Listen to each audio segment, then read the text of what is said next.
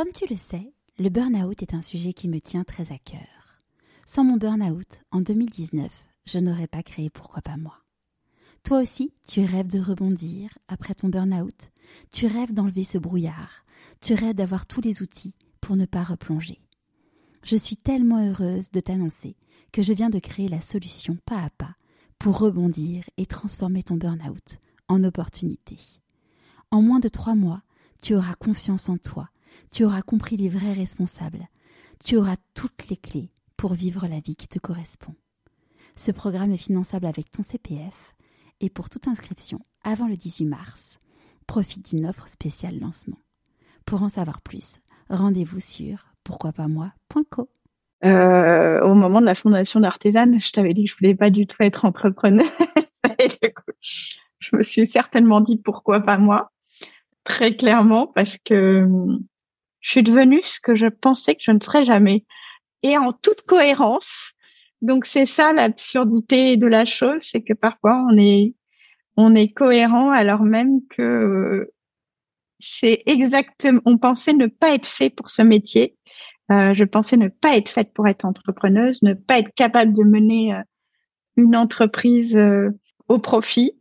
Maintenant, je me dis pourquoi pas moi qui fais du profit? Euh, et, le profit, c'est profitable à la société. Voilà. Et donc oui, j'ai réalisé mon rêve d'enfant. Je suis pas présidente de la République, mais je suis présidente de quelque chose qui est utile à la société. Bienvenue sur Pourquoi pas moi. Je suis Charlotte Desrosiers, la fondatrice de Pourquoi pas moi. Pourquoi pas moi, c'est un podcast avec des témoignages sans coupe, des véritables coulisses de ceux qui ont osé écouter leur petite voix et qui ne le regrettent pas. C'est un bilan de compétences, nouvelle génération, trouver ma mission de vie et écouter ma petite voix, finançable à 100% avec votre CPF. C'est un livre. Et si je changeais de métier, redonner du sens à son travail? C'est le TEDx. Je n'ai plus peur du dimanche soir. Et c'est une newsletter hebdomadaire. Pourquoi pas moi? L'invitation à écouter ta petite voix. Un immense merci à Anne-Sara de s'être livrée ainsi derrière mon micro. Elle partage à cœur ouvert sa vulnérabilité, ses questionnements, ses déceptions et la perte de deux enfants. Être entrepreneuse et mère d'une famille nombreuse, c'est possible. Elle en est la magnifique preuve. Le rêve d'Anne-Sara était de faire l'ENA, mais la vie l'aura amenée sur un tout autre chemin. Après des études littéraires, elle fait une grande école de commerce, puis passe son barreau. En voyant son profil LinkedIn, on pourrait croire que la route a été toute droite. Pas vraiment. Anne-Sara a su prendre des portes dérobées, tout en restant fidèle à qui elle est. Aujourd'hui, elle est la maman de cinq, sept enfants et fondatrice de la première école en ligne d'art et d'artisanat en France, Artésane. Je ne vous en dis pas plus. Je vous souhaite la bienvenue dans l'univers d'Anne-Sara Balu-Samuel. Bonjour Anne-Sara. Bonjour Charlotte. Est-ce que tu pourrais nous parler de l'objet que tu as choisi pour te présenter, s'il te plaît? Oui, c'est vrai euh, que j'ai choisi un stylo. C'est pas n'importe quel stylo puisque c'est un stylo qui euh, m'a été offert par mon mari. Euh, donc déjà, ce qui lui confère une valeur sentimentale évidente. j'ai choisi un stylo parce que je pense que ce qui me relie, ce qui me constitue, ce sont les mots. J'adore écrire à la plume, donc donc c'est une des raisons pour lesquelles j'ai choisi un, stylo. C'est un peu voilà, j'ai même commencé euh, ce que je fais aujourd'hui par des mots, puisque c'était par un blog et les gens venaient autant pour les photos que, que pour le lire. Je crois qu'ils aiment bien que je leur raconte des histoires. Euh, c'est peut-être une vie future que je me réserve euh, d'écrire des, des, livres. Et puis, euh, ce stylo, il a la particularité, certes, d'être un cadeau, mais un cadeau que j'ai demandé ce qui m'arrive jamais. Euh, je demande pas de cadeaux, je sais jamais ce que je veux, j'ai jamais de besoin. Et je pense que de, de toute ma vie, c'est le premier cadeau que j'ai demandé à mon mari où j'ai été capable de formuler un désir et un besoin. Donc, il était ravi de me l'offrir. Et moi, je l'ai toujours sur moi. Voilà. Ça fait combien de temps, du coup, que tu l'as, que tu l'as? Ça fait un an, donc pour te dire que j'ai mis du temps à trouver ce dont j'avais besoin puisque j'ai 37 ans, donc euh, donc c'est une, une étape de ma vie à 36 ans d'avoir su identifier quelque chose dont j'avais besoin. Ou envie. Et qu'est-ce qui, qui, selon toi, quel a été l'élément déclencheur dans ta vie qui a, qui a permis que tu puisses justement identifier ton besoin? Euh, Je suis pas sûre qu'il y ait d'éléments déclencheurs. Euh, je pense que c'est une série. Euh, euh, Peut-être que l'élément déclencheur, c'est justement mon mari qui me demande toujours d'apprendre à identifier mes besoins. Euh, et, et, je pense que c'est juste une forme de maturité et une maturité pas encore accomplie puisque puisque je sens que c'est toujours quelque chose de difficile. Mais cette année encore, à Noël, je lui ai demandé quelque chose. donc, c'est que je, je, voilà, je tiens le, le bon bout. Super. Est-ce que tu pourrais nous parler euh, de là où tu as grandi? Euh, Oui. Alors j'ai grandi, euh, j'ai grandi à Dakar. Euh, bon, je suis née à Paris. À, à, j'ai mes, mes premières années étaient à Neuilly-sur-Seine, mais j'ai grandi à Dakar. Euh, Dakar, donc euh, au Sénégal. Mes parents étaient, euh, mon père était diplomate et ma mère l'a suivi. Euh, je dirais que j'ai eu la chance d'avoir une enfance très heureuse, très dorée aussi. On va pas se mentir, mais mais euh, oui, Dakar pour moi c'est plusieurs choses. C'est euh, déjà l'amour des tissus qui m'a suivi ensuite, euh, puisque je faisais beaucoup les marchés avec ma mère et les marchés de Dakar sont des marchés où il y a beaucoup de textiles très colorés. donc l'amour des tissus me vient de là. Dakar c'est aussi pour moi c'est le soir à 18h sur la sur la corniche, donc il y a une longue corniche qui longe quasiment tout Dakar. Euh, c'est euh, l'arrivée de, euh, de, de centaines, voire de milliers d'hommes qui viennent faire leur sport ensemble au soleil couchant. C'est un, un, mouvement spontané, mais c'est une des images qui a marqué mon enfance puisque je la voyais tous les soirs. Euh, et même si j'ai une enfance dorée, je pense que euh, grandir dans un pays étranger, grandir dans un pays qui n'était pas le mien, et j'étais pas au lycée français, j'étais dans une école euh sénégalaise, ça m'a permis déjà de de savoir ce que c'était qu'être étrangère, euh, de savoir ce que c'était que euh, se confronter à une autre culture, euh, que ce soit euh, à l'école, dans la rue, d'avoir des repères différents. Et ça, ça me nourrit encore. Euh, après, c'est quelque chose de très important, euh, le Sénégal pour moi, tellement important que j'ai pas réussi à y retourner. Euh, parce qu'on sait que le monde de l'enfance, il y a une chanson de de Barbara très triste euh, que, que j'aime beaucoup, mais qui est très vraie, qui, qui, qui dit qu'on qu'on retrouve jamais son enfance. Et je sais qu'aujourd'hui, si j'allais à Dakar, je je retrouverai plus ces odeurs, je retrouverai plus ma maison qui a été détruite, je retrouverai plus rien. Donc, euh, mais euh, mais je pense que euh, Dakar m'a appris ce que c'était que le bonheur. Voilà. Trop chouette. Tu étais de, de tu y, y as été de quel âge à quel âge? Euh, J'y ai été six ans, mais six ans quand on est enfant, c'est beaucoup. Voilà. Et c'est sûr que de passer euh, de passer de Neuilly à, à Dakar, c'est c'était un changement.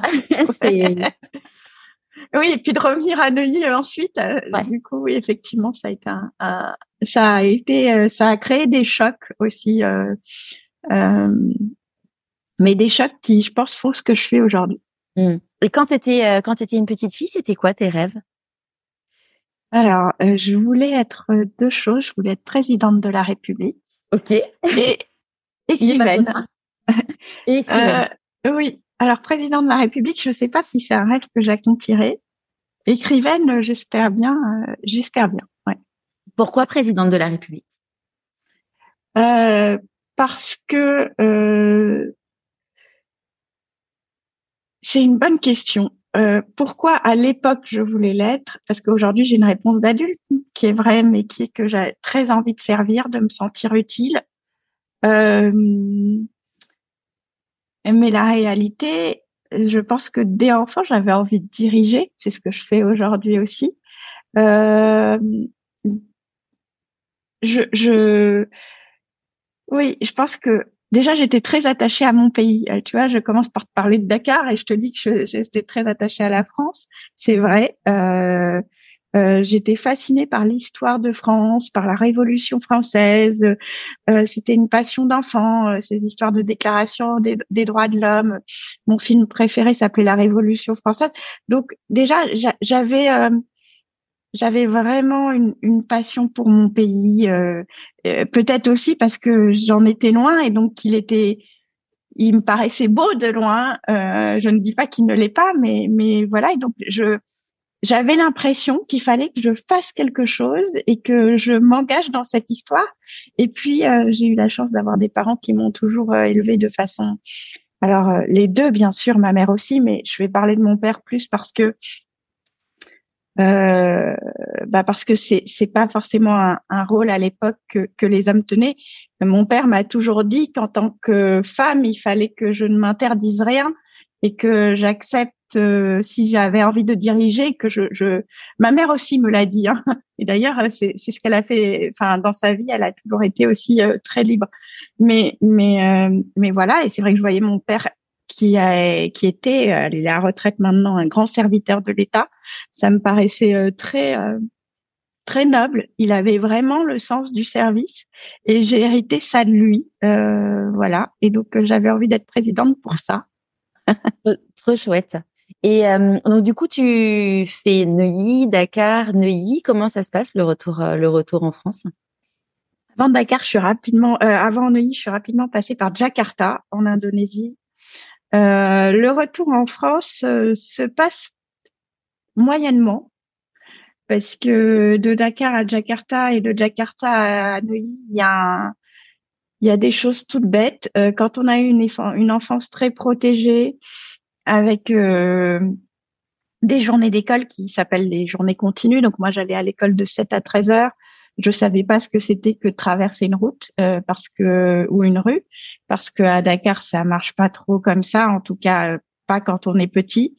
Euh, et à Jakarta, c'est une ville de voitures. je mettais deux heures tous les matins en voiture pour aller à l'école. C'est une ville très encombrée, très polluée euh, bah, je savais pas en fait aller à l'école. J'habitais à 200 mètres, je ne savais pas faire ça.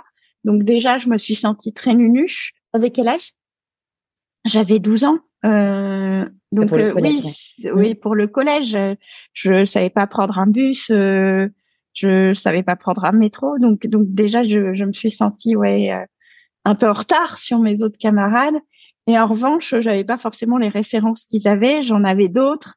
Euh, donc à cet âge-là, c'est pas toujours facile. Euh, c'est le début de l'adolescence, c'est le moment. Euh, où... Donc oui, ça a été assez difficile, surtout que je, je suis rentrée dans un lycée privé catholique de filles. Ah, du oui, voilà. Déjà que les enfants sont pas tendres entre eux, les filles entre elles. C'était, oui, moi j'étais un peu un garçon manqué et, et, donc voilà, ça a été difficile, mais c'est très bien parce que ça m'a appris aussi que qu'il faut qu'il faut être ouvert dans tous les sens. C'est facile de, de dire on est ouvert quand on est enfant de diplomate, euh, qu'on a vu le monde entier, mais à l'inverse, il était nécessaire que je m'ouvre euh, à mes camarades à Neuilly, il était nécessaire que je m'adapte et, et voilà, il n'y a pas quelque chose qui est mieux que l'autre et je suis contente euh, d'être passée par là, même si ça n'a pas été facile. Tu as des, des frères et sœurs? J'ai une petite sœur, ouais. Donc, du coup, vous n'avez pas forcément, si elle est plus petite, elle est beaucoup plus petite que toi? Non, elle a deux ans de moins que moi. Donc, elle a du coup vécu un peu comme toi aussi, c'est... Oui, oui, oui, longtemps, elle a dit, euh, quand on est arrivé en France, elle disait qu'elle voulait rentrer à la maison. Et la maison, c'était clairement pas la France, euh, c'était le Sénégal. Donc, oui, ça a été, ça a été compliqué.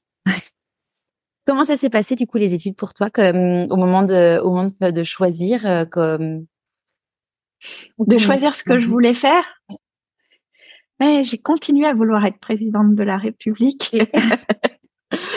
Euh, les études, ça s'est passé, euh, je dirais, avec des hauts et des bas, parce que j'étais une bonne élève, euh, avec les défauts des bonnes élèves. Donc, donc peut-être avec l'envie de, oh, je me suis mis beaucoup de pression et je, je dirais pas d'ailleurs que je me je regrette de mettre la pression, mais je me suis mis la pression. J'étais dans un collège lycée euh, que tu connais, donc euh, tu sais combien il peut être exigeant, euh, voilà, tenu par des jésuites. Donc les jésuites, la voilà, la, la philosophie, enfin des Xavier exactement, mais mais voilà, c'est la philosophie jésuite. Donc la philosophie jésuite, c'est qu'on peut toujours mieux faire.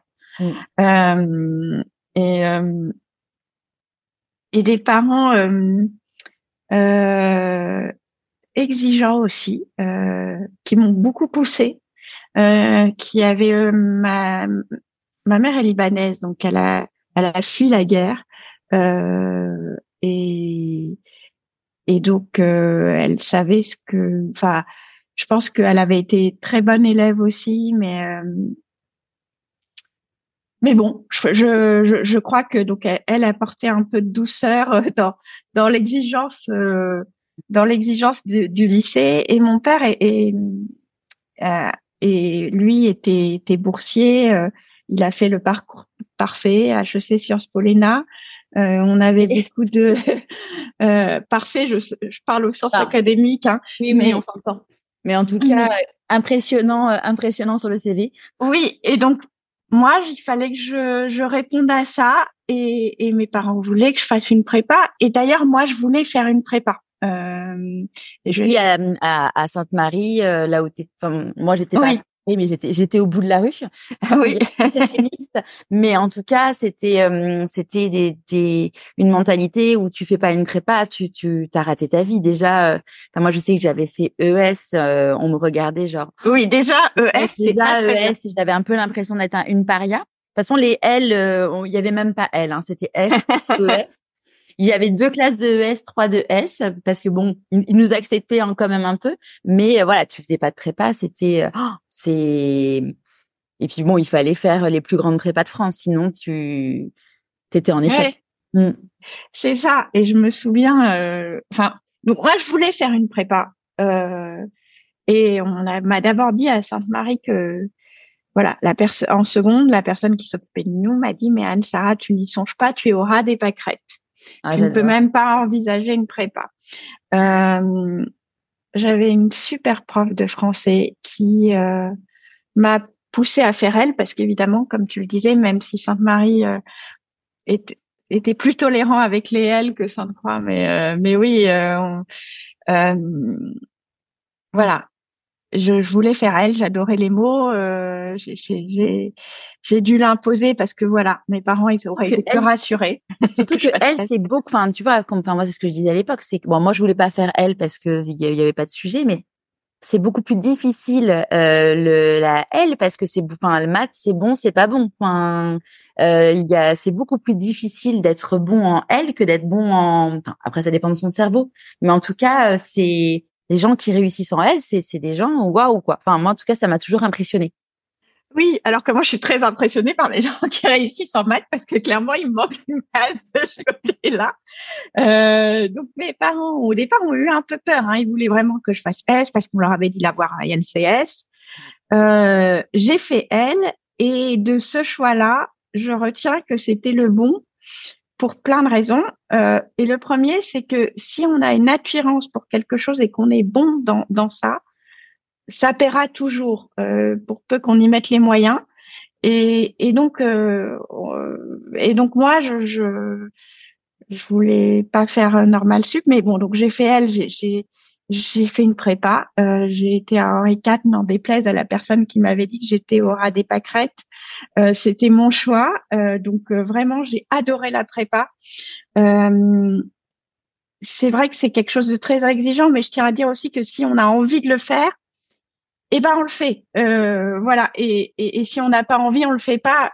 Dit comme ça, ça paraît très simple. Ça l'est beaucoup moins à cet âge-là. Mais mais, il faut mais y a...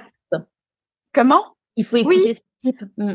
Il faut un peu écouter, en tout cas, euh, son envie profonde, son son caractère. Moi, j'avais un caractère de bon élève, donc, euh, enfin, de de, de j'aime bachoter, j'aime les concours, euh, j'aime euh, j'aime la, la compétition, j'aime pas la concurrence. Je, voilà, j'aime bien. Je me, mais mais je suis arrivée à Henri IV dans une classe hyper sympa où on se on se on partageait tout et, et, et, la compétition, elle aurait lieu qu'à un seul moment, le moment de l'examen final. Et, et donc, je me suis éclatée en prépa, je suis sortie de mon carcan. Euh, j'ai fait de la fête.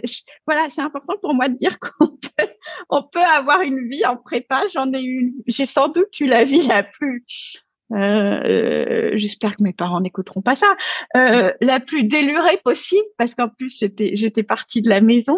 Euh, donc ouais, la prépa c'était trop chouette. J'ai rencontré des, des professeurs passionnants qui m'ont animée, etc. C'était très dur. Euh, parce qu'il faut effectivement beaucoup travailler. Parfois, on est fatigué. Moi, je voulais pas faire normal sup, euh, donc euh, très vite, j'ai su que je voulais faire une école de commerce. Donc, j'ai tout mis là-dedans et j'aurais fait ES ou S, j'aurais jamais intégré HEC, jamais. j'ai clairement pas le niveau en maths. Voilà, j'ai intégré HEC avec latin langue vivante 1 donc, euh, donc voilà. Pourquoi? Parce que j'étais forte en latin. Je l'ai mis en langue vivante 1 parce que HEC a cette absurdité de placer le latin en langue vivante. Euh, voilà, faites les choix. Moi, je me dis, il faut toujours faire les choix. Euh, c'est la théorie des avantages comparatifs en économie. Enfin, il faut faire ce dans quoi on est le meilleur. Et, et souvent, on aime là où on est le meilleur. Euh, donc, euh, donc c'est ce que j'ai fait. Et et ça, ça m'a, ça m'a beaucoup plu. HEC, ça m'a beaucoup moins plu une fois que j'y étais. Pourquoi? Euh, Je pense que, euh, comme beaucoup d'élèves de prépa, j'avais une telle richesse d'apprentissage que déjà j'ai été déçue en arrivant à HEC et que j'avais peut-être pas la maturité pour savoir en tirer le meilleur à l'époque. Euh, je pense qu'il faut parler sans tabou aussi. Euh, HEC, pour moi, ça a été assez difficile parce que j'ai très mal vécu euh, la façon dont étaient traitées les filles. Euh, donc c'était c'est une école de commerce. Euh, donc euh, je ne sais pas si ça se passe toujours comme ça, mais les jeudis il y a des soirées qui sont assez connues dans le milieu étudiant. Euh, c'est une, euh, on est de la viande. Enfin, on était de la viande. Il y a des pratiques qui ont été dénoncées, mais moi je veux les dénoncer aussi. Euh, j'ai jamais eu l'occasion de le faire, donc je, je profite de ton podcast. Euh, on fait boire les filles. On a, on arrive en, à HEC, on a 18 ans, 19 ans, on est jeune encore. Donc le rapport à l'alcool, il est excessif. Euh, il n'est pas toujours maîtrisé. Euh, donc les, les, les garçons font boire les filles, alors euh, ils boivent aussi d'ailleurs. Donc euh, il y, a, des pratiques, je ne sais pas si elles existent, mais à l'époque qui s'appellent les, dîners cuissons, où le, le but c'est de prendre du mauvais vin et de se mettre minable le plus vite possible. Alors évidemment que les étudiants se mettent des cuites, on l'a tous fait, etc. Euh, mais là c'est une pratique institutionnalisée qui a lieu tous les jeudis. Et après ces dîners, il y avait il y avait, il y avait, il y avait euh, bah, les, soirées. Et donc, on a des filles en état parfois passablement alcoolisé ou des garçons passablement alcoolisés. Et la notion de consentement, elle disparaît souvent. Euh, et, euh, et, et voilà, moi, je, je sais que c'est important de le dire. Je l'ai très mal vécu. Euh, je suis pas la seule. On est des... et moi j'ai du coup voulu quitter le campus parce que je ne supportais plus cette pression ou euh, ou ces gestes à la limite de l'agression sexuelle. Cela dit, est-ce que l'école doit être tenue responsable? Ça c'est un autre sujet. Il y a plein de bonnes choses à HEC. Je pense qu'il faut y avoir euh, un discours mesuré. Euh, HEC m'a apporté plein de choses, mais euh, mais voilà, au début, ça a été très dur pour moi la vie de campus parce que je supportais pas ça et que j'avais été euh, euh, éduquée dans l'idée que je devais être propriétaire de mon corps, euh, libre et, décisionnaire. Et, et, et, je me suis rendu compte à, à, ce moment-là que malgré toute cette éducation que j'avais reçue, euh, bah, parfois on n'est pas en position de force. Et quand on est une fille, malgré ça, on n'est pas en position de force et on peut nous imposer des choses. Euh, donc, euh, donc voilà, euh, c'est c'est important de le dire parce que je pense que les choses sont peut-être en train d'évoluer un peu dans les écoles je jette pas la pierre à HEC, c'est comme ça dans beaucoup d'écoles de commerce, de médecine, de mais euh, mais donc moi j'ai décidé de quitter le campus. Euh, j'ai continué mes études, mais je faisais euh, deux trois heures de transport par jour pour aller sur le campus qui est pas tout près euh, et revenir parce que je voulais pas justement me retrouver dans cette position euh, de faiblesse, de contrainte ou tout ça. Et et voilà, j'étais nulle en maths, donc ça rendait les choses quand même compliquées une fois qu'on y était. Euh, et, et je me demandais un peu ce que je faisais là quand même. Je me disais mais mais mais pourquoi en fait euh, qu'est-ce que je vais faire avec HEC Je me voyais rien de tous les métiers proposés. Euh, euh, je me voyais pas dans le conseil, je me voyais pas dans le marketing. Je voilà, je savais pas ce que j'allais euh, faire de tout ça. Et du coup, comment t'as, comment tu tu t'es dit la, suite Qu'est-ce qui t'est la suite est un peu venue par hasard. Alors, euh, comme j'étais littéraire, naturellement, euh, le droit m'intéressait plus que le reste. Euh, donc, à HEC, on pouvait faire une filière en double cursus. donc, j'ai décidé de, bah, de suivre ce double cursus. Et à la fin d'HEC, j'ai passé mon, mon barreau. donc, on va être honnête, hein, le droit des affaires, c'est pas mon truc. C'est ce qu'on apprenait à HEC, c'est logique. Euh, donc j'ai passé mon barreau, euh, mais mais mais je me voyais pas euh, en cabinet d'avocat. Et je, je, me demandais ce que je fichais là. On avait des horaires pas possibles jusqu'à 2 heures du matin à, à, à s'occuper de de LBO et de trucs comme ça. Et pardon à mes maîtres de stage de l'apprentissage de, de l'époque, mais j'étais nulle J'étais nulle parce que ça, ça, ça me parlait pas du tout. Euh, les millions des, des, des, multinationales, euh, ça, je, je leur jette pas du tout la pierre. C'est très bien. Il faut que que que qu'elles gagnent leur vie, qu'elles fassent leur montage financier. Mais ça ne me parlait pas. C'était chinois, donc je sais pas trop comment j'ai réussi à avoir mon bureau, mon mon barreau, mais ça s'est bien passé. Mais mais aussitôt, je, je, je, me suis mariée entre les écrits et les oraux euh, de mon barreau. Et, et dès que je l'ai eu, je me suis dit, je ne peux pas, je ne veux pas être en cabinet d'avocat d'affaires, donc euh, donc il faut que je fasse autre chose. Et, et là, je me suis dit, bah si je passais l'ENA, alors là, mes parents étaient désespérés. Elle a fait plein d'études. Elle a enfin fini euh, et euh, elle veut passer l'ENA. Mon, père était au désespoir, mais pas trop quand même, parce que ça lui faisait plaisir que j'ai toujours cette fibre-là. Euh, et mon mari euh, était en train de monter sa boîte à l'époque, après avoir fait du conseil. Et, et on s'est dit fichu pour fichu entre les démarrages d'une boîte et un concours très difficile, et ben on va y aller. Et puis voilà, donc j'ai commencé par le préparer seul. Puis j'ai réintégré euh, une classe prépa. Je, t'avais dit que j'aimais bien ça. Euh, voilà, j'ai adoré, j'ai trouvé ça passionnant, je me suis éclatée. Euh, et j'ai passé deux fois l'ENA. La première fois, j'ai raté. La deuxième fois, j'ai été admissible. et et et, et, et je l'ai raté en fait à l'oral.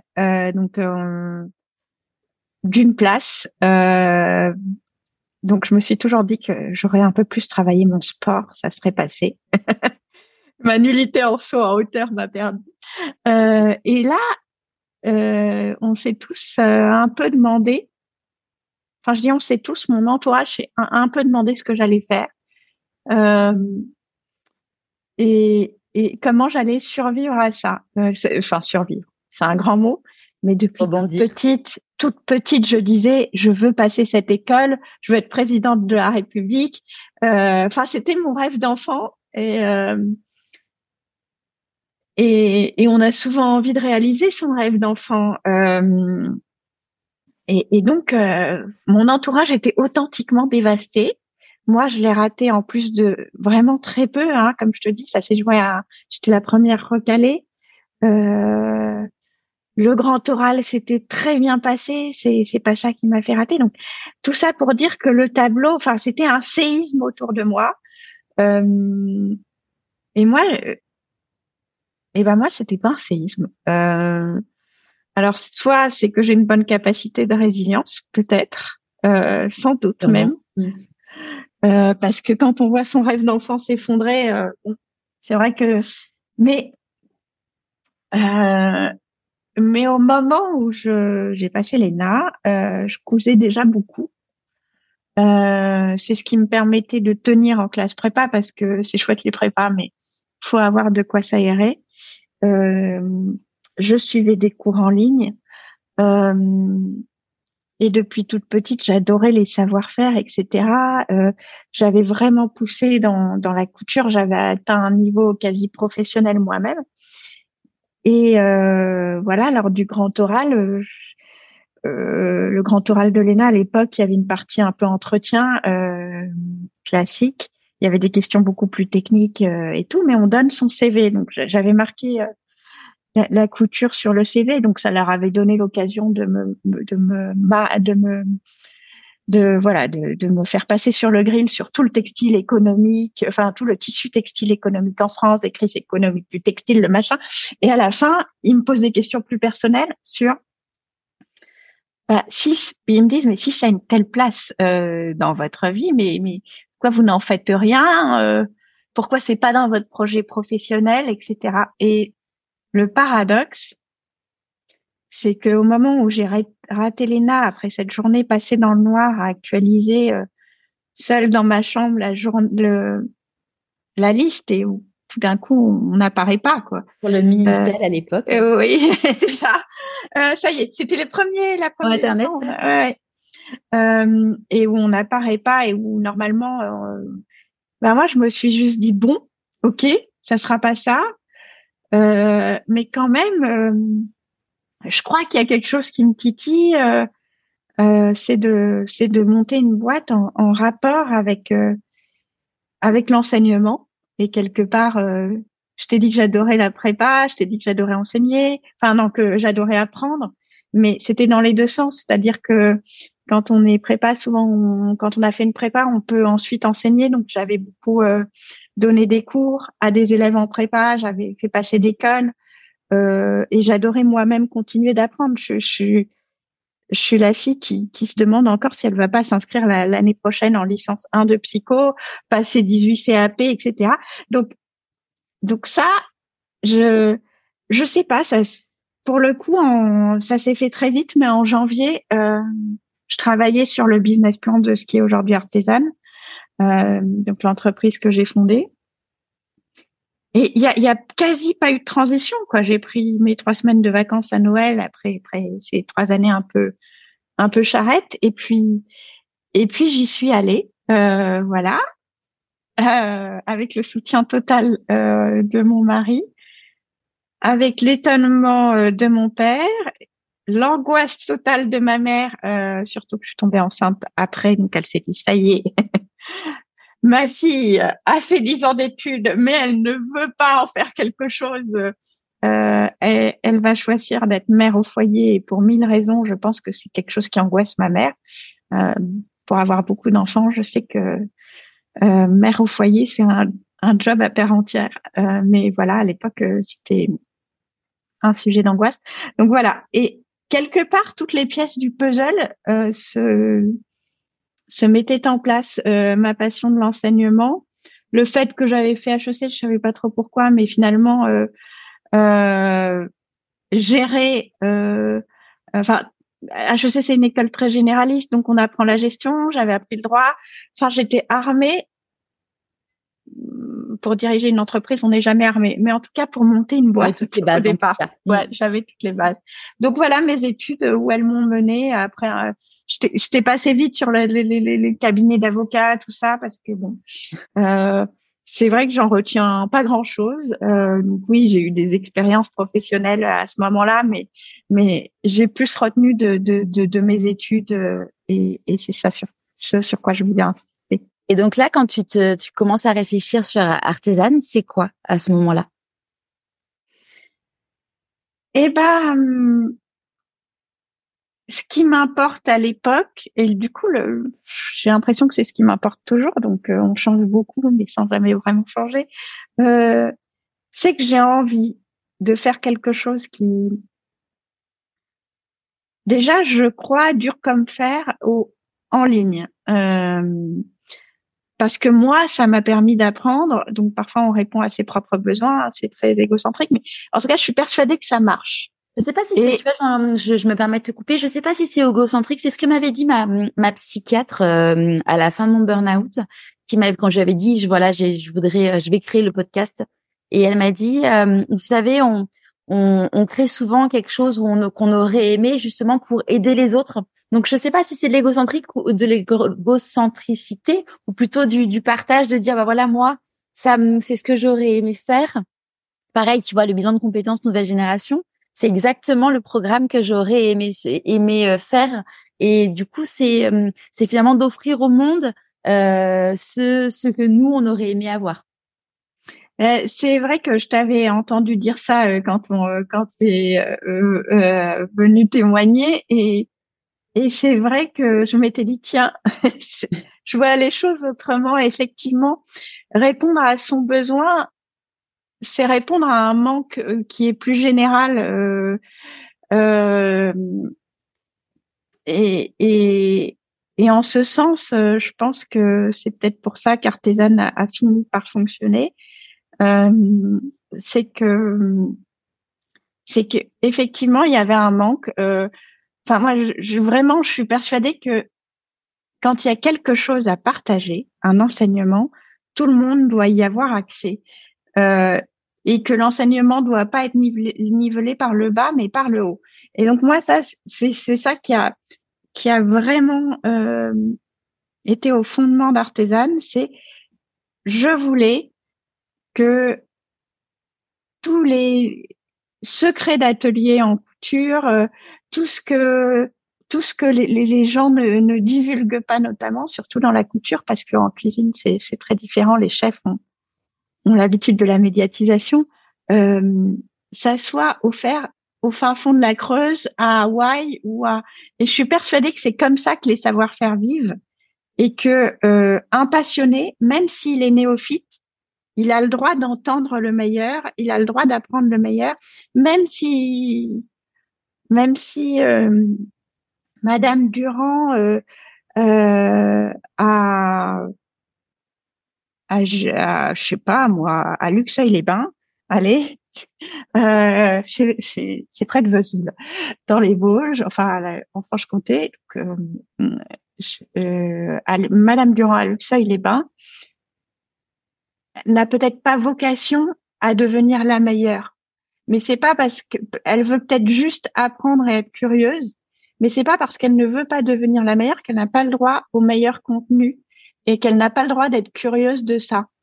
Euh, et, et donc, euh, paradoxalement, on peut se dire que j'ai eu une, une j'ai fait des études élitistes, euh, euh, mais ce qui m'a animée dans ces études-là, et puis du reste, euh, je parlais du les bains parce que c'est là d'où vient mon père. Euh, moi, j'ai vraiment été persuadée, je suis, je suis, convaincue que le meilleur doit être pour tout le monde. Euh, et donc, Artisan, pour moi, devait offrir le meilleur à tous ceux qui s'y intéressaient euh, et devait être une école de passionnés, euh, de profs passionnants et passionnés et d'élèves passionnés. Le reste, on s'en fiche pour moi. C'était juste ça qui était important. C'était juste ça qui était au fondement du, du de l'idée, peut-être pas du business plan, mais encore que si. Euh, et, et ça, ça n'a pas du tout changé aujourd'hui, ça s'est même accentué. Artisan, c'est toujours ça. Euh, mais donc, euh, je te disais, les briques se mettent en place parce que il y avait cette passion de l'excellence pour tout le monde. Il y avait cette passion euh, de l'enseignement. Il y avait cette idée que le en ligne c'était quelque chose euh, d'innovant, mais qui allait servir ce bah voilà, euh, je vais utiliser un terme euh, un peu connoté, mais cette évangélisation de l'excellence. Euh, et et puis voilà, moi, ce qui me passionne dans la vie, c'est une visite technique d'usine, c'est de d'aller voir une arrière boutique de, de cuisine, c'est d'aller voir, voilà, d'aller voir. J'adore voir les, les entre guillemets et vraiment entre guillemets petits métiers, les, ce qu'on appelle les petites mains, voir un, un, une une main de couturière, je trouve ça fascinant, voir une main de forgeron, voir donc donc artisane, c'est ça en fait, euh, et c'est toujours ça. Ça a évolué dans le détail, mais le fondement, il est il est là euh, d'avant après euh, encore. Ce que je trouve chouette, c'est que souvent, en effet, entre la vision initiale et la vision et, ce que ce qui ce que, que sont les entreprises quand elles sont vraiment portées avec le cœur, euh, c'est c'est finalement c'est la même c'est c'est on est on garde le on garde le cœur qu'on a écrit euh, sur un bout de papier euh, quelques années avant. Oui, et, et je pense que j'écrirai la même chose. Euh, ouais, t'as raison, c'est le cœur est là. Et quand du coup tu as créé Artisan, donc l'idée c'était, est-ce que tu avais en tête tout de suite l'idée que ça serait donc d'aller chercher les talents, les, les meilleures personnes dans chaque domaine? Oui, oui, oui, ça, euh, c'est même ce qui a été difficile au début, euh, parce que c'était, il faut bien se remettre dans le contexte. On est avant Covid. On est euh, YouTube commence, Instagram commence, mais c'est le début. les fonctions réelles, live et tout ça, ça n'existe pas. On oublie que ça, qu'on a vécu ça. Mais en tout cas, la vidéo est pas du tout quelque chose de commun encore moins dans les savoir-faire manuels. Un savoir-faire manuel, c'est c'est quelque chose qu'on peut pas apprendre en ligne. En tout cas, c'est c'est la les le nombre de portes qui se sont fermées. Les personnes avaient, oui. Mm. oui. oui, Et en plus, que je te disais, on a une tradition assez forte du secret. ça, c'est encore quelque chose où, où nous on bataille contre. Moi, je suis convaincue que les secrets, ces secrets-là, sont faits pour être partagés comme ça, ils peuvent évoluer, survivre et même vivre, et qu'ils ont un avenir, et que c'est ça qui fait de nous euh, ben, euh, un pays avec des métiers innovants, même dans, dans, dans ceux qui sont séculaires. Euh, et donc oui, artisane pour moi au départ, euh, le, le, ça s'appelle les cours euh, vidéo de loisirs créatifs. Et il y a euh, donc ça c'est ce qui est marqué en dessous du logo. Donc ça, ça c'est dès le business plan et ça va un peu évoluer. Euh, ça va se transformer en apprendre à créer. Euh, peut-être parce que je voulais retirer le mot loisir créatif.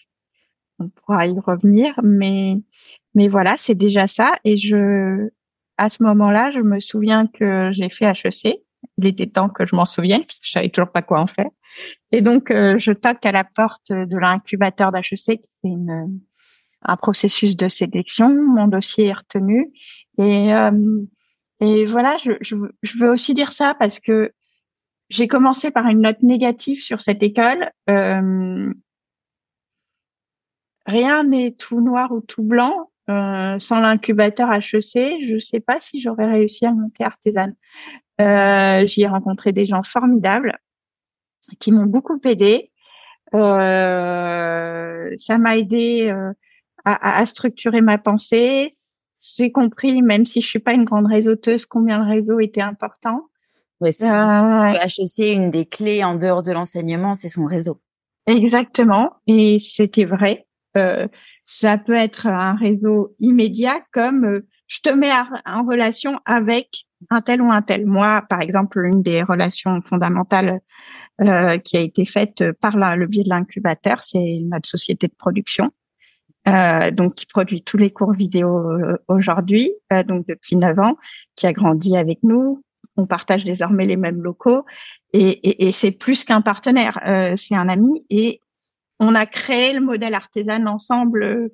Euh, il serait pas tel quel aujourd'hui et cette personne a réussi à, à, à accepter de me faire confiance euh, et de s'adapter à mes idées pour créer quelque chose qui n'existait pas dans le milieu vidéo et, et, et, personne ne filmait euh, euh, les arts manuels comme il et je lui dis souvent qu'il est le seul en France à savoir faire ça. Mais mais en tout cas euh, en tout cas oui. Euh, donc euh, c'est important pour moi de dire que j'ai été aidée qu'on réussit pas tout seul du tout. Je sais d'ailleurs toujours pas si j'ai réussi quoi que ce soit. Mais en tout cas Artisan existe. Et euh, au-delà de l'équipe, dont j'aurai peut-être l'occasion de reparler, au début, il y a aussi euh, il y a aussi le fait de d'oser toquer à des portes. Euh, je me suis vraiment fait violence pour aller présenter mon dossier à l'incubateur. J'avais dit que je serais jamais entrepreneuse. Je, je pensais que j'étais la dernière personne faite pour ça. Euh, et, et en fait, bah, je, je sais pas, c'est pas quelque chose du tout qui m'attirait. Euh, moi, j'étais persuadée que j'étais faite pour le public. Le privé, c'était, c'était, je, j'ai, j'ai mis longtemps à comprendre, et je pense que c'est ce que j'ai compris au fameux grand oral de l'ENA. J'ai mis longtemps à comprendre que le privé servait aussi l'intérêt général et que je pourrais, je pouvais être utile à mon pays en créant des emplois, euh, en créant des solutions, en créant, euh, euh, voilà, en répondant à un besoin, et que c'était tout aussi utile et que c'était politique aussi. Voilà.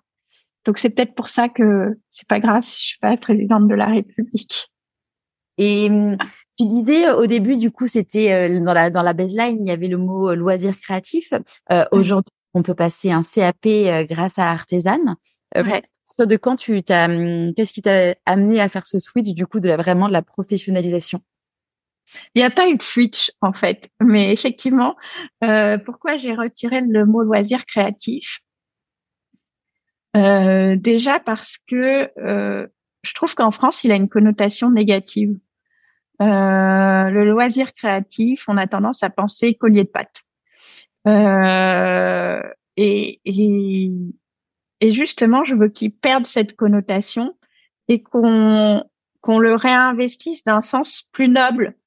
Euh, c'est peut-être parce qu'on a une vision négative des loisirs en général en France. Je sais pas. Il, faudrait faire une, une psychanalyse nationale. Mais en tout cas, le loisir. Euh, euh, enfin, moi, je, voulais me concentrer sur la notion de création, la notion de passion et la notion d'art et d'artisanat. Quand une femme chez elle, elle ne fait rien d'autre que de créer quelque chose, de le créer avec ses mains et, de, créer une chose qui peut être très belle. Euh, et donc, euh, c'est pour ça que petit à petit, j'ai fait euh, disparaître le mot loisir. Mais pour moi, en revanche, nos cours vidéo s'adressent, bah, c'est ce que je disais, à des passionnés, donc qui peuvent le pratiquer par passion uniquement, ou se poser la question euh, et, et, ça s'est fait un peu par hasard, mais mais se poser la question de bah de, se professionnaliser, d'entamer une reconversion. On a eu l'occasion d'en discuter les deux. Euh, et, donc ça s'est fait un peu par hasard, tout simplement parce que je voulais passer mon CAP couture euh, et je te disais que j'avais jamais fini d'apprendre. Euh, et donc, hop, un nouveau besoin auquel j'ai envie de répondre. Euh, donc, euh, euh, on a cherché à l'époque pour faire des cours vidéo sur la plateforme. Donc, une professeure que tu connais bien, euh, Charles. Ouais. Voilà, on l'embrasse très fort. C'était en 2017 ou en 2018. On lui a passé un coup de fil en plein mois d'août. Et au départ, c'est simplement des cours vidéo. Et euh, je pense qu'elle comme moi, on a été abasourdi par euh, le succès euh, de, de, ces cours et le fait qu'on accompagnait réellement des gens euh, qui allaient changer de vie. Et donc, les circonstances aidant, on, su, on, on continue avec un livre. Euh, qui reste un best-seller euh, qui s'appelle euh, Passer votre CAP avec Artisan, donc Christine Charles est l'autrice, qui continue de porter les choses. Et puis, a été créé chez Erol, donc une belle maison d'édition. Mm. Oui. et puis, et puis Christine croit dur comme faire à la professionnalisation, moi aussi, et donc il se trouve qu'à ce moment-là, il y a le Covid et l'environnement réglementaire est en train d'évoluer.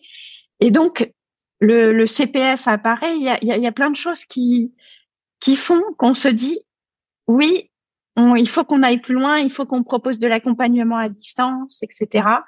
Euh, et c'est comme ça que, que la partie professionnelle pure d'artisan euh, apparaît. Euh, avec avec les difficultés qu'on a toujours au sein d'une entreprise, c'est-à-dire que c'est une une intraprise au sein de l'entreprise, enfin c'est de l'entrepreneuriat au sein de la start-up.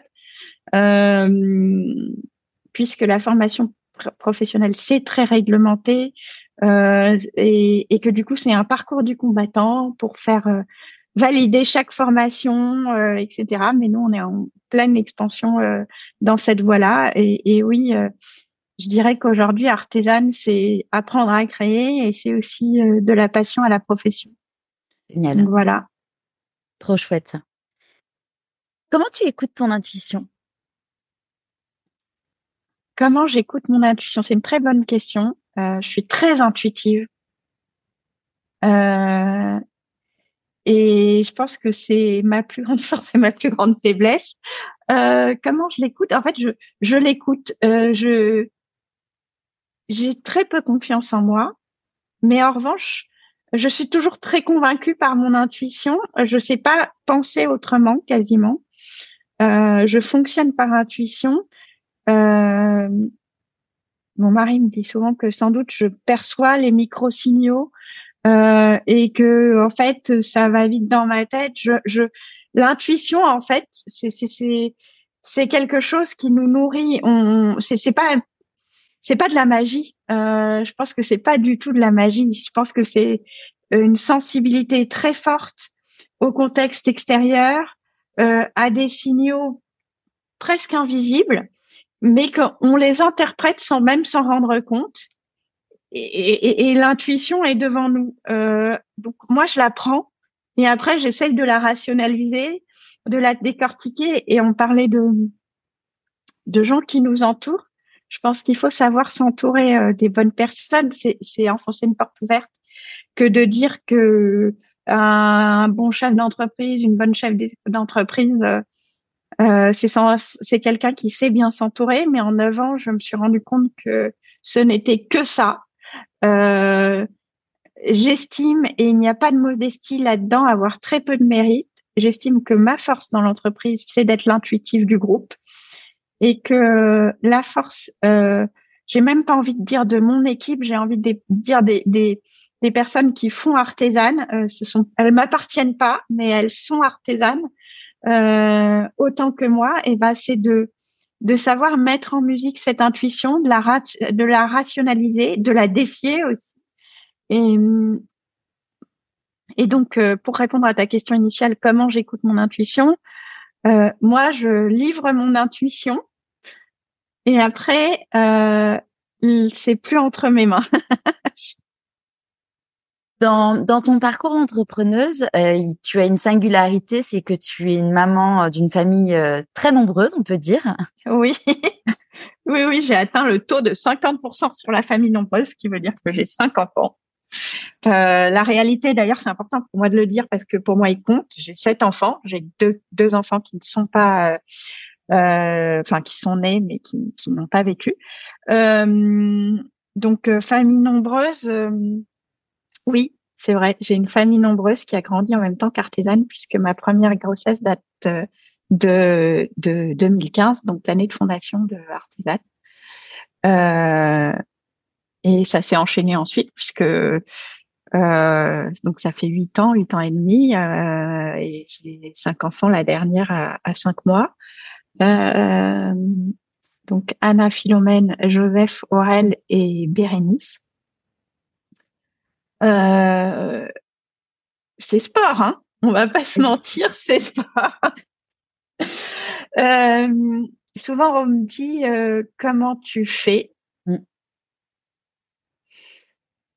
Euh, on me dit même parce que moi j'y arrive pas, j'en ai deux et j'ai et j'ai envie de répondre parce que peut-être il y a des mamans qui nous écoutent et tout. Déjà aucun complexe. Moi quand j'en avais deux, je n'y arrivais pas non plus. Euh, c'est-à-dire qu'on s'ajuste au nombre qui arrive.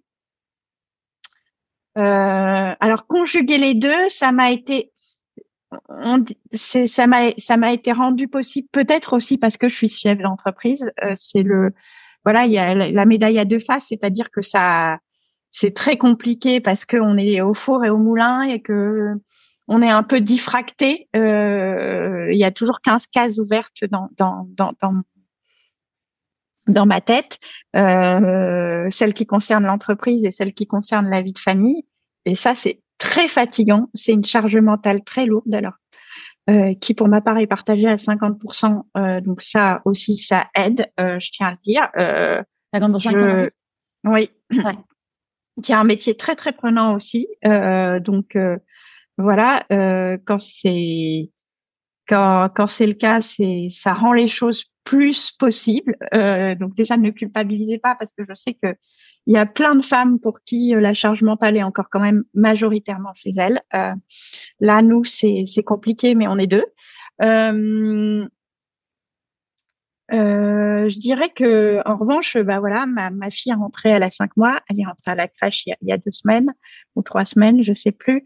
Euh, ça veut dire que jusqu'à cinq mois, euh, j'ai accouché le 16 août. Le 5 septembre, j'ai repris le travail comme tout le monde après les congés d'été.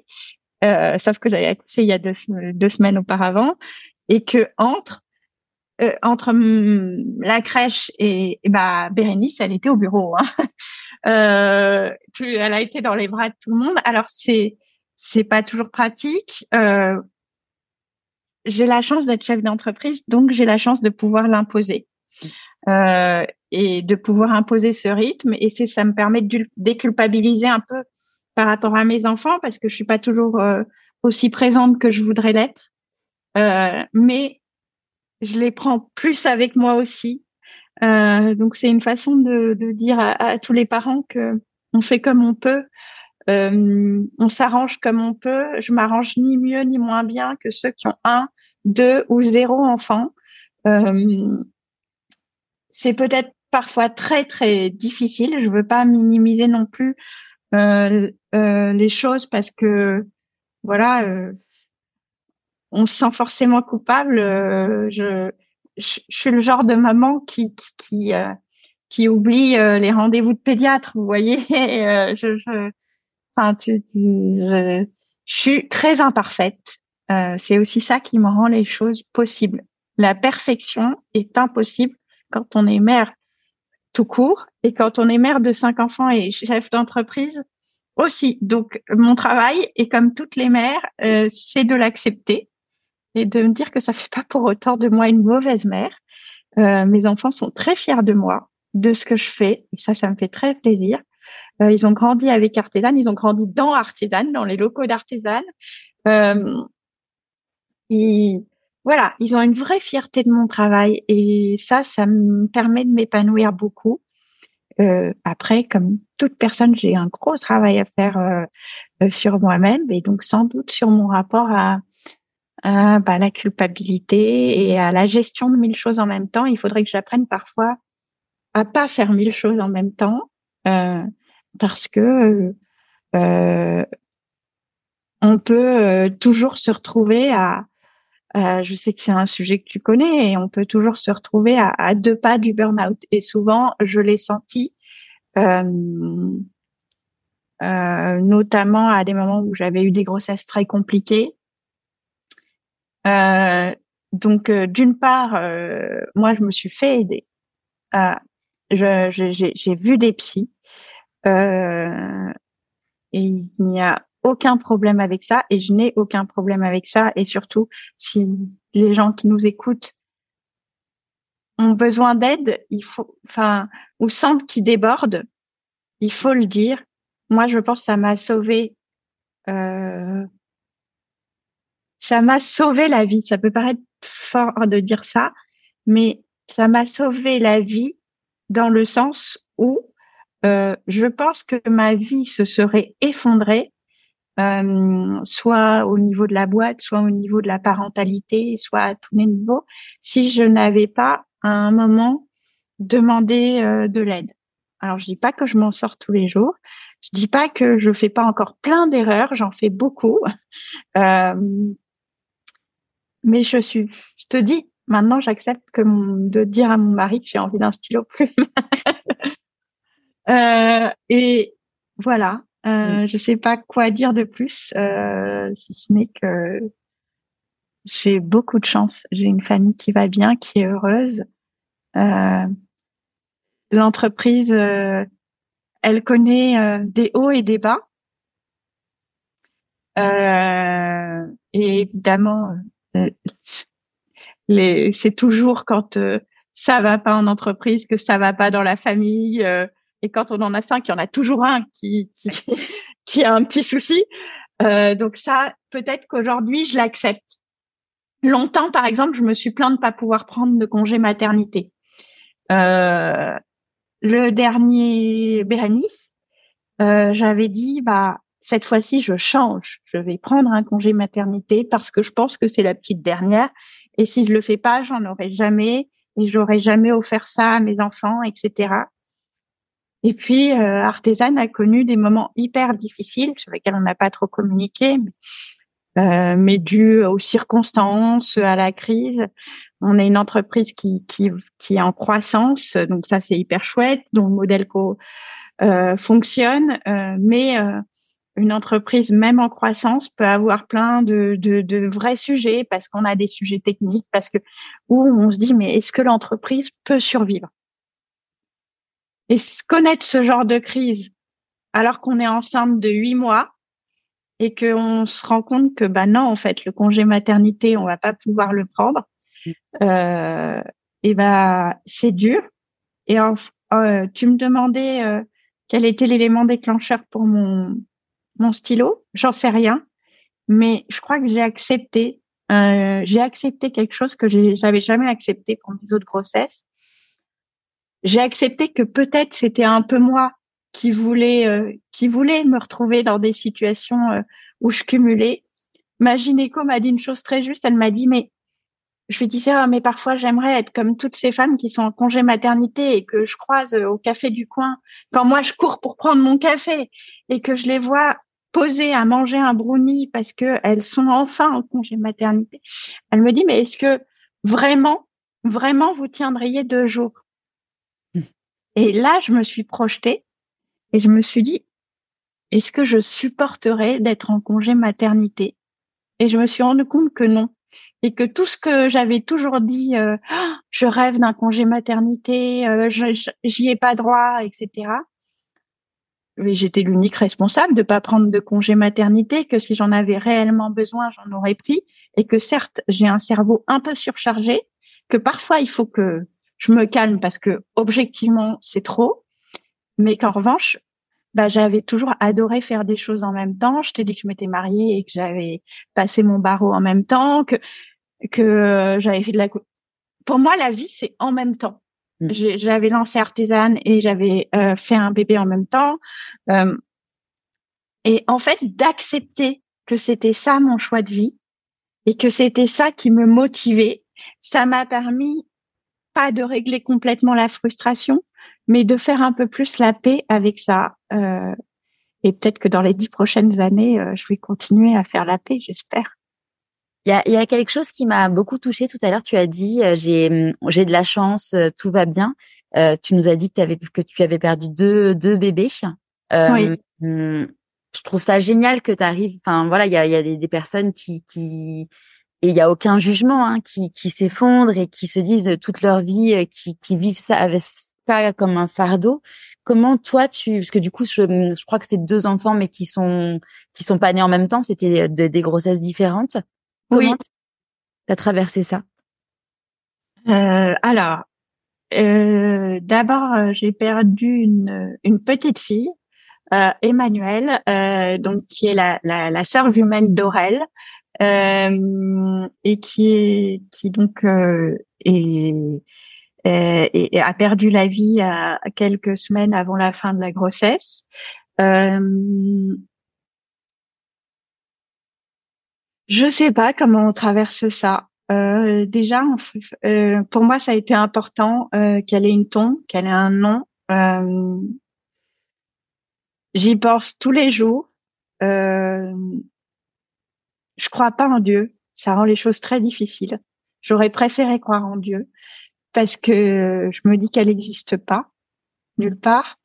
donc, ce qui était important pour moi, c'était c'était le lieu où on l'a enterré, euh, donc en Normandie, euh, près de la mer. Euh, c'était d'en parler à, à, ses frères et sœurs, euh, qui du coup considèrent qu'ils ont une sœur. Donc, euh, pour moi, elle n'a pas vécu, mais elle a existé. ce qui est compliqué aussi, c'est que c'était une grossesse gémellaire, donc on vit avec un enfant vivant et un enfant mort dans son ventre, donc le ventre est aussi un tombeau.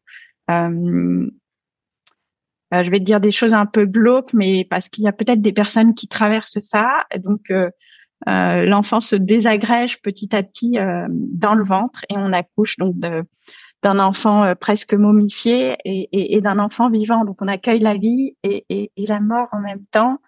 bah déjà, je me suis fait aider. je m'étais déjà, enfin, par la même personne qui m'a accompagnée avant, donc un pédopsie. Euh, donc on se dit que c'est le psy des enfants, le pédopsie, mais c'est aussi le psy des parents.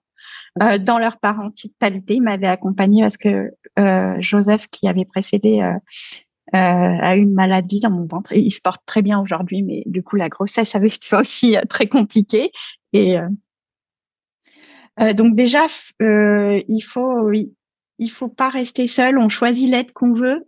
ça peut être une coach, ça peut être un, un, ou une psy, ça peut être, mais on choisit l'aide qu'on veut. Je suis quelqu'un de très discret, euh, euh, donc euh, je parle pas beaucoup. Euh, donc faire euh, faire ça, c'était déjà sans doute l'occasion d'en parler avec mon mari, d'en parler tout court. Mais oui, moi, ce qui m'a beaucoup aidé, c'est que cet enfant est une tombe avec son nom dessus dans un lieu qui, qui, qui est qui est important euh, pour mon mari et moi. Et, euh, et voilà. Et d'ailleurs, le, jour de l'enterrement, euh, euh, j'ai reçu un bouquet de fleurs euh, de, de, des personnes avec qui je travaille. J'ai été hyper touchée de ça. Donc je leur ai jamais dit, mais mais parce que ça veut dire que mon entourage considérait aussi que que cet enfant avait existé voilà, donc ça c'est Emmanuel. Et ensuite entre euh, Emmanuel et enfin Aurel et Emmanuel et puis et puis Bérénice, il y a eu un enfant aussi que j'ai perdu à quatre mois de grossesse. Euh, donc juste euh, le un mois après la, la, le fatidique cap des trois mois, tout se passait bien, il n'y avait pas d'explication. dans les deux cas, il n'y a eu aucune explication, il n'y avait aucun sujet. Euh, et je pense que là, ça a été euh, euh, compliqué parce qu'on savait pas pourquoi on voulait savoir pourquoi. On a envisagé une dernière grossesse. Euh, donc déjà, euh, je savais qu'il allait falloir que j'accouche. Euh, et là, il y avait juste la mort, il n'y avait pas la vie. que je l'avais à peine dit que j'étais enceinte. Donc, je crois que il y a certaines personnes où je leur ai dit la, la veille et le lendemain, j'ai dû envoyer un message pour dire bah en fait non. Euh, j'ai dû aller à la clinique où je venais d'accoucher, enfin où j'avais accouché un an avant euh, pour accoucher de nouveau. Et on est on est en maternité, on est avec tous les cris de bébé. Euh, on est avec le petit berceau qui attend et qui va rester vide. et on est et l'accouchement est déclenché, donc tout est pareil, sauf que c'est pas pareil. C'est euh, comment on vit ça? Bah pas très bien. Euh, surtout que là, j'étais à une date limite euh, et j'étais trop émotive, enfin trop trop touchée. Parce que bon, je suis quand même une ancienne avocate, donc j'ai fait mes recherches après, et donc je le dis ici, votre enfant, il peut avoir un nom même à quatre mois de grossesse, contrairement à ce que on m'a dit à la maternité, et on m'a dit, bah non, mais il sera traité, comme un déchet, donc vous pouvez pas récupérer le corps et vous pouvez pas enterré. Et en fait, c'était faux, mais je l'ai su après. À part cet enfant, tu peux récupérer. Euh... Alors, tu, tu peux faire deux choses. Euh, donc, c'est 15, euh, je crois que c'est 16 semaines. Le, euh, 16 semaines, on peut, on peut donner un nom. Euh, mais ce que ce que les maternités ne savent pas, c'est que avant 16 semaines, surtout si on accouche comme c'était mon cas euh, par voie basse, donc j'ai vu le, le fœtus, etc. À partir du moment où il y a un fœtus, euh, même s'il n'est pas considéré comme tel, il est considéré, c'est assez assez corps, hein, mais comme un, un déchet de notre corps humain. Si c'est un déchet de notre corps, on a le droit de le récupérer en tant parce que c'est notre corps. Donc c'est un autre statut, mais dans ce cas, euh, on peut le récupérer et décider de l'enterrer nous-mêmes. Comme ton placenta, euh, comme le placenta. Exactement. Exactement. Donc vous avez le droit de demander et euh, l'hôpital doit accepter cette cette demande. Donc et dans ce cas, libre à vous de faire un, un lieu pour vous souvenir et, et, et, enterrer. Donc donc voilà, on, on l'a pas fait. Euh, J'étais trop pour arriver à, à, regarder ça à ce moment-là. Euh, mais si c'est, ça peut être utile euh, que je l'ai fait par la suite. Voilà. Euh, donc euh, comment on survit à ça? Bah déjà on a 100%. Donc donc on y survit. et puis et puis la vie, euh, sur le coup, euh, il y avait très peu de personnes, y compris de mon équipe, qui savaient que en fait j'étais à la maternité en train d'accoucher. Euh, et il y avait plein de problèmes, les problèmes du quotidien. Mais du coup, à la maternité, j'ai pris trois jours et puis voilà, euh, on remonte en selle. Donc euh, on se fait accompagner, mais on n'a pas le choix. ça fait partie des choix que la vie ne nous laisse pas. Euh, et peut-être que c'est c'est bien comme ça. Quand tu dis euh, on, on, survit, ça me fait penser à, à Agnès Ledic que j'ai interviewée. Et euh, Agnès, elle a perdu euh, son fils. Alors je sais plus à quel âge il avait, mais il devait peut-être avoir 8 ou 9 ans, quelque chose comme ça. Et, et en fait, elle disait que elle survivait, mais pas dans le sens où euh, qu'on l'entend dans le sens commun. C'est vraiment survivre. elle me dit je vis plus justement pour vivre pour lui.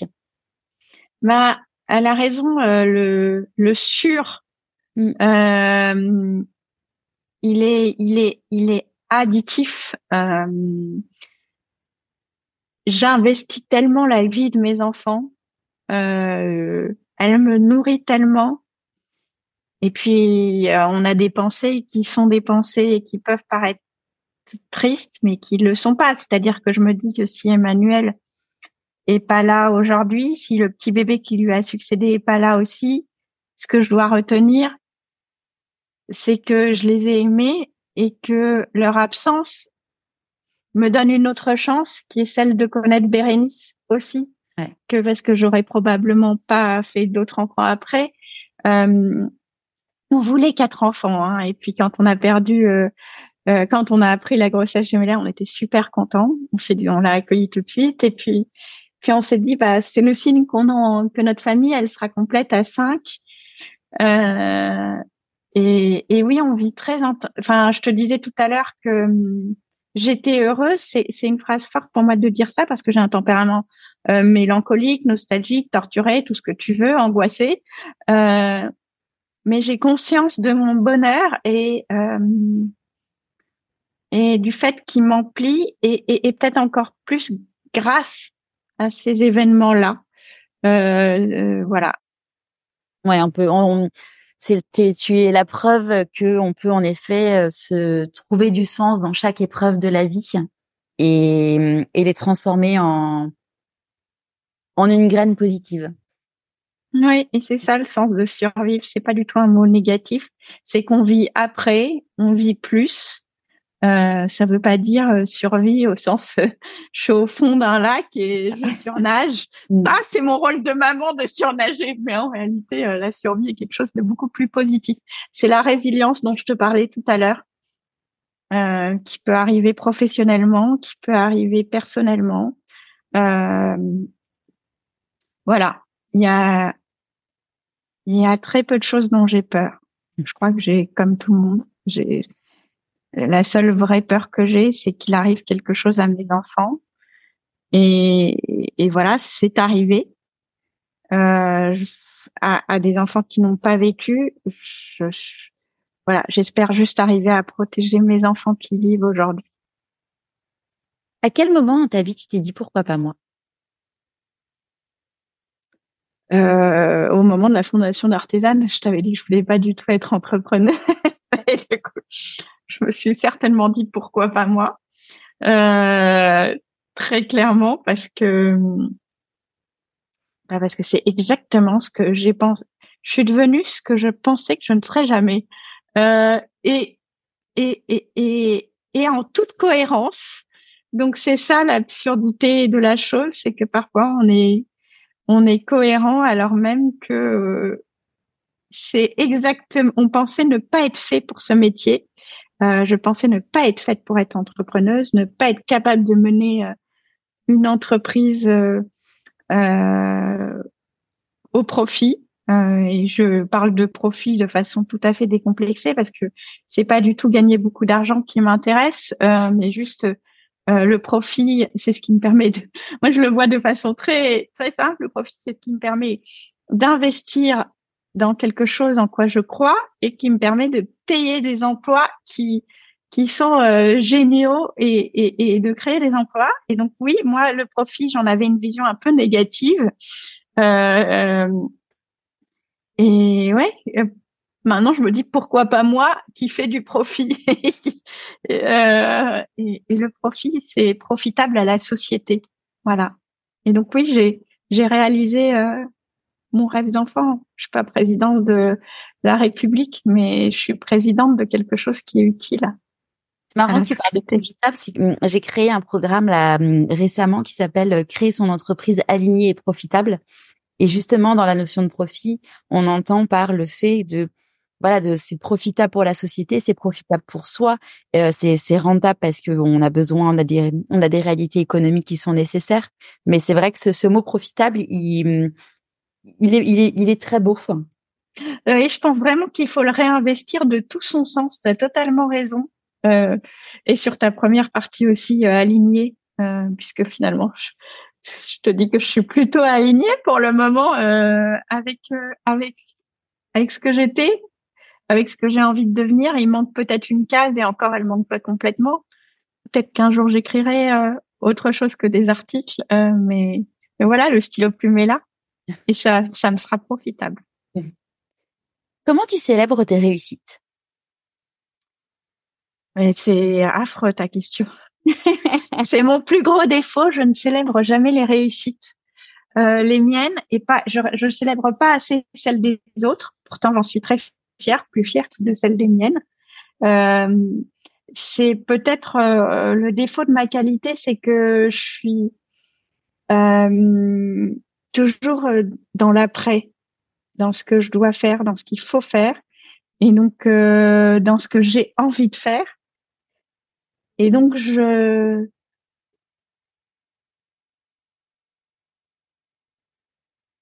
c'est une superstition qui, à mon avis, me vient de mon éducation un peu jésuite.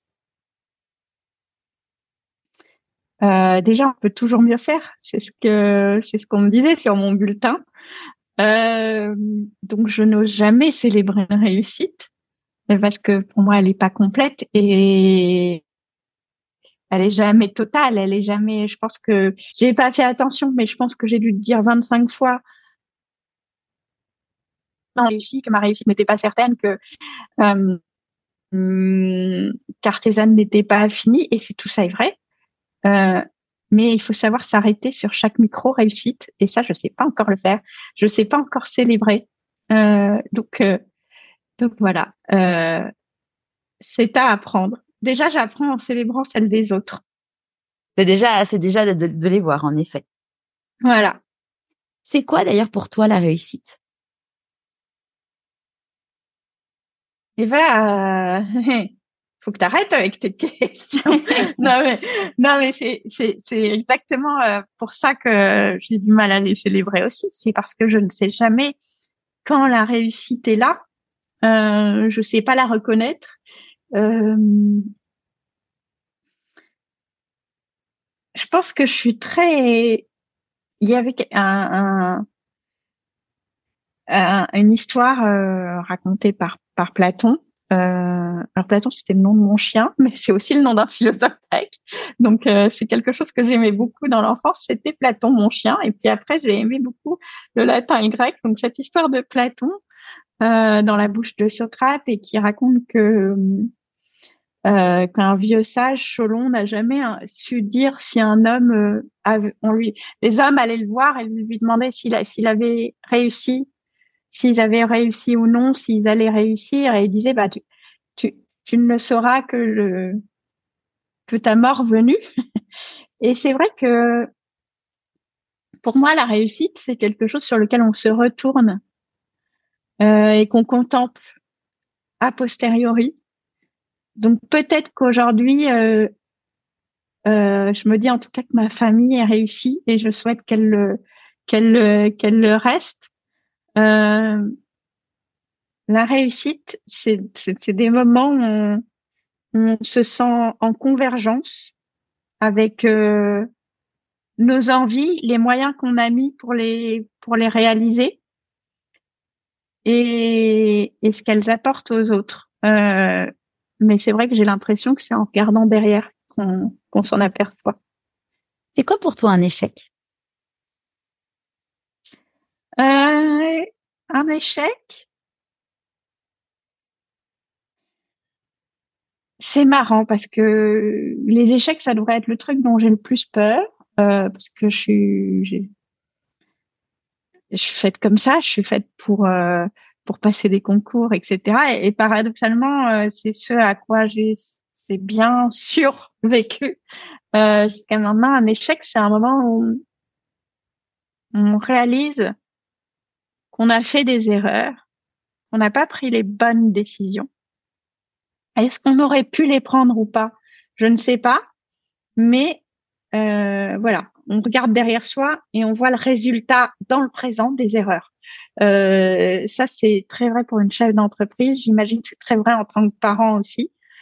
Euh, on, on, voit que l'erreur, enfin que, le, que la situation complexe dans laquelle on se trouve est née de toute une série de mauvaises décisions.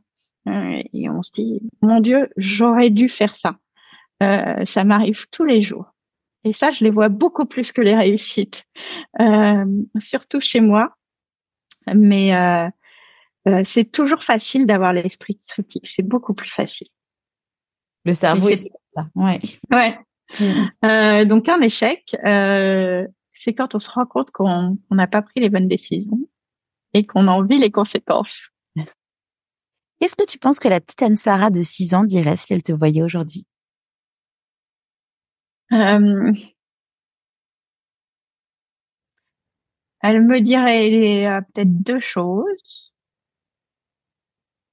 Trois. Elle me dirait euh, reviens me voir au Sénégal. Elle me dirait tu vois, tu es capable d'avoir des enfants parce que euh, comme j'aimais pas jouer à la poupée, j'étais persuadée que que je serais incapable d'élever des enfants. Et la troisième, ça me, elle me, elle me dirait bon, hein, il est temps d'écrire maintenant. voilà. Trop chouette. Dans la vie, on dit que quand on fait des choix, il y a des renoncements. C'est quoi pour toi tes renoncements? Euh, t'as, as, vu que c'est quelque chose avec lequel j'avais du mal à renoncer. Euh, je, te, je te dis que je, alors c'est pas macroniste, mais je fais tout en même temps. euh, mes renoncements. Alors pour moi, le renoncement, c'est quelque chose où on choisit. Euh, c'est, c'est, en tout cas, euh, c'est pas c'est pas le destin. C'est nous, on, doit choisir à un moment quelque chose ou quelque chose d'autre. J'ai temporairement renoncé à l'écriture. Euh, euh, est-ce que j'ai renoncé à beaucoup de trucs? J'ai du mal avec ça, donc euh, faudrait que que j'apprenne parfois à renoncer. Voilà, c'est tout. C'est l'écriture pour le moment. Et l'écriture, c'est ton rêve, c'est d'écrire quoi? Un roman de Oui, des romans, des romans. Euh, j'écris beaucoup hein, dans mon quotidien, euh, euh, des articles, on écrit des revues euh, pour artisanes, donc j'écris beaucoup d'articles sur l'histoire de la mode, des, des, des choses comme ça. Euh, mais euh, moi, je trouve que les, ce sont les livres qui qui gouvernent le monde, qui donnent un sens aux choses. Euh, j'ai été et je suis, enfin, je, je, vibre quand je lis, et donc je voudrais pouvoir apporter ça à des lecteurs. Donc euh, je je renonce aujourd'hui, mais mais de moins en moins. Voilà, peut-être que on en reparle. Ça vient. Ouais. De quoi tu es la plus fière aujourd'hui? Euh... suis pas fière de grand chose. Je suis pas fière de grand chose. Je pourrais te dire que je suis fière de mes enfants et de mon mari, mais mais mais je considère que que oui, euh, ils m'emplissent de fierté, mais que c'est pas grâce à moi, peut-être un peu aussi. Euh, et et voilà. Je suis pas fière de grand chose en réalité. Est-ce qu'il y a un conseil que tu aurais aimé recevoir et du coup que tu aimerais donner aujourd'hui? Euh, On entend beaucoup. Je suis la première à l'écouter. Euh,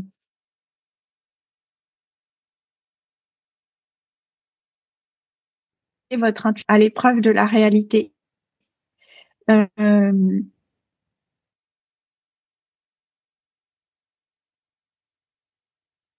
une intuition sans outil, ça ne sert à rien? Ah. je, suis toujours là, mais j'ai dû me. Il y a des travaux juste à côté. Oui. J'ai basculé le wifi. Il n'y a pas de problème. J'ai enlevé la caméra, mais je suis toujours là. Euh, euh, pas de problème. Euh, non, mais écoute, oui, l'intu on peut se casser la figure si on ne fait qu'écouter son intuition. Donc oui, vous avez vos tripes, vous avez tout ça, mais euh, l'intuition n'est rien sans l'épreuve de la réalité. Donc euh, déjà, quand vous avez des idées, confrontez-les aux autres et au réel et, et testez, apprenez, apprenez à reculer quand il faut. Euh, le meilleur conseil qu'on t'ait donné À moi? Ouais. Mmh. D'être rigoureuse. c'est tout bête, hein. Euh, c'est tout bête. Mais euh, des profils plutôt créatifs comme moi, euh, on peut partir dans tous les sens. Et donc quelque part, c'est pas mal que que j'ai une éducation très exigeante et tout parce que ça a permis d'équilibrer mon côté un peu naturellement euh, bordélique si tu me permets l'expression. Euh, donc euh, ça, ça, rejoint un peu ce que je disais juste avant. Essayez de soit de vous entourer de personnes contraires, mais contraires positivement, euh, euh, soit en tout cas, oui, voilà, il faut avoir une ligne de conduite. La rigueur, c'est pas juste euh, savoir aligner des chiffres, ce que vous avez, peut-être compris, je ne sais pas très bien faire, euh, mais euh, c'est aussi d'avoir une colonne vertébrale, d'avoir un chemin, de s'y tenir, d'être droit dans ses bottes, d'être honnête. donc le meilleur conseil qu'on m'ait donné, c'est presque pas un conseil, c'est une éducation. C'est d'être honnête. D'être droite dans ses bottes. De voilà. C'est quoi tes prochains défis? Euh, Professionnellement, c'est de d'aller plus loin dans la formation professionnelle et de, de faire d'artisan euh, euh, cette grande école ouverte à tous et toutes de la reconversion. Euh, et sinon, mon défi, il est, il est d'écrire, de me mettre à écrire euh, de trouver du temps pour ça dans ma vie un peu folle.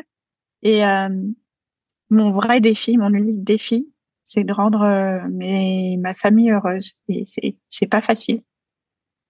Pour les personnes qui voudraient avoir du coup des renseignements sur Artisan, aujourd'hui vous formez vous formez à quel à quel loisir dans le sens noble de la chose et oui. activité professionnalisante? Alors, on a trois grands domaines les arts du fil, donc ça va de la couture à la broderie, au tricot, euh, à la maroquinerie. Euh, euh, enfin, c'est les arts du fil in extenso, et ça, c'est notre cœur de métier. On propose aussi des arts plastiques. là aussi, c'est très large. Ça va de l'aquarelle à la céramique, à la poterie, la peinture à l'huile, le dessin de mode, et les arts culinaires, cuisine, pâtisserie, œnologie, mixologie.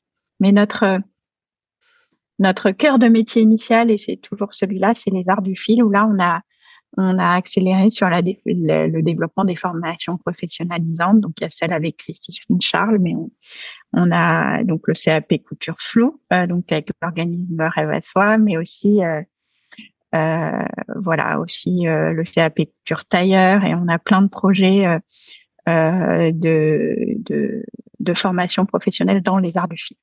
Super. Mais il faut toujours commencer par la passion avant.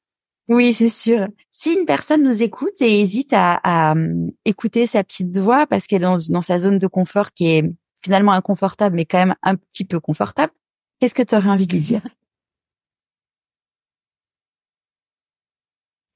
Euh, Il faut pas avoir peur de quitter sa zone de confort parce que la zone de confort nous a suffisamment nourri euh, pour qu'on en fasse quelque chose après. Euh, euh, on en avait parlé ensemble, mais déjà une reconversion, euh, le mot fait qu'on a l'impression que c'est une révolution copernicienne, mais c'est pas toujours euh, le cas.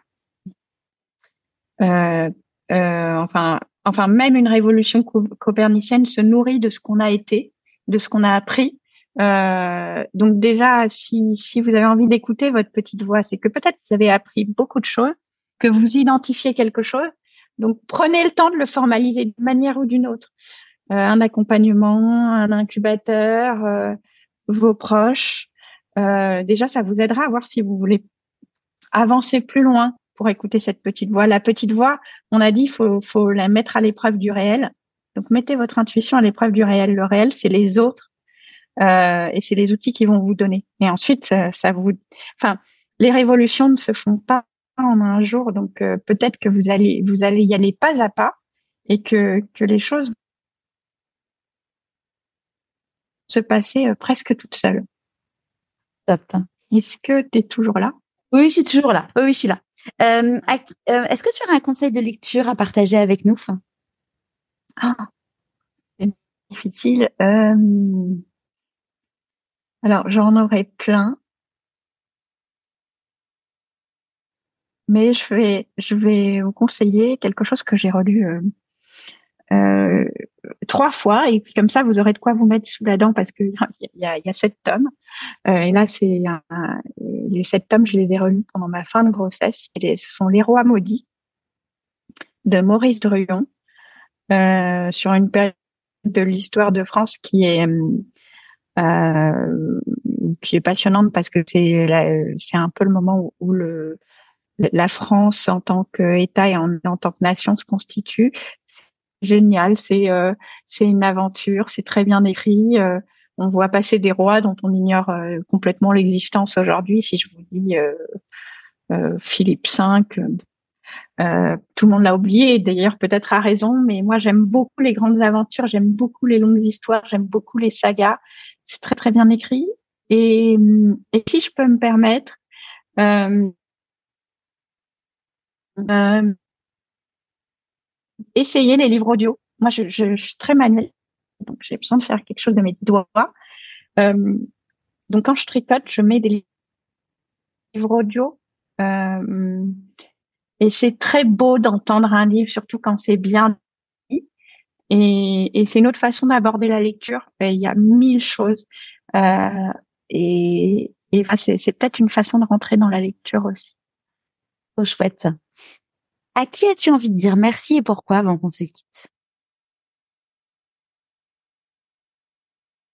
À mes parents, euh, évidemment, parce qu'ils m'ont très bien éduquée, m'ont offert une, enfance euh, très heureuse euh, et que malgré leurs doutes, ils m'ont quand même soutenue dans mes choix. Et je pense qu'ils sont fiers de moi. à mon mari, évidemment, et j'ai envie de dire que tout est dans le évidemment. Euh, voilà, c'est mon, compagnon. Euh, et, et, je dirais que des choses très banales sur lui qui ne sont pas à la mesure euh, de l'amour que je lui porte. Donc, euh, je vais m'arrêter sur mon mari. Et, à, et j'ai envie de dire à, un grand merci à l'équipe artisane. Euh, et, euh, et à Armel, euh, Marie-Gabrielle et Pauline. Pauline, c'est ma petite sœur qui travaille avec moi. Armel et Marie-Gabrielle, qui sont sœurs aussi. Et euh, elles ont fait ce qui est artisan aujourd'hui. Mais pas seulement. Toute l'équipe. Toute l'équipe actuelle, euh, vraiment, euh, et notamment les personnes qui nous ont rejoints récemment.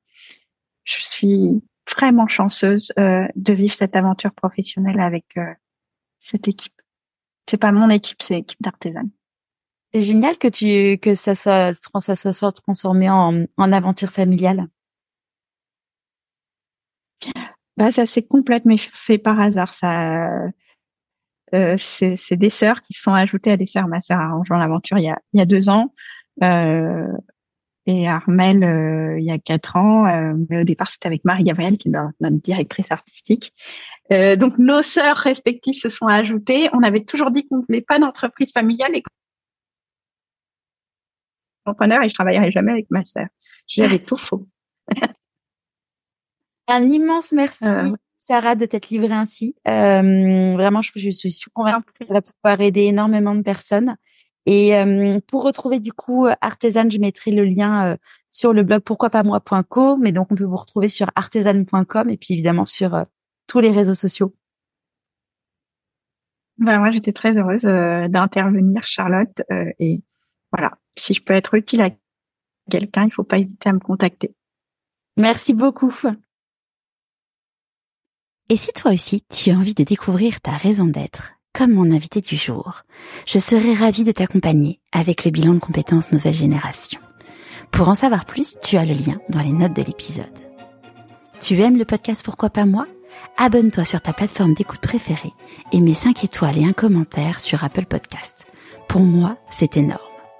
Et pour continuer à suivre les aventures de mon invité et plus de conseils pour écouter ta petite voix, inscris-toi à la newsletter et suis Pourquoi pas moi sur Instagram. Une fois encore, je te mets tous les liens dans les notes de l'épisode. Et évidemment, n'oublie pas d'en parler autour de toi et surtout de ne jamais oublier de te dire pourquoi pas moi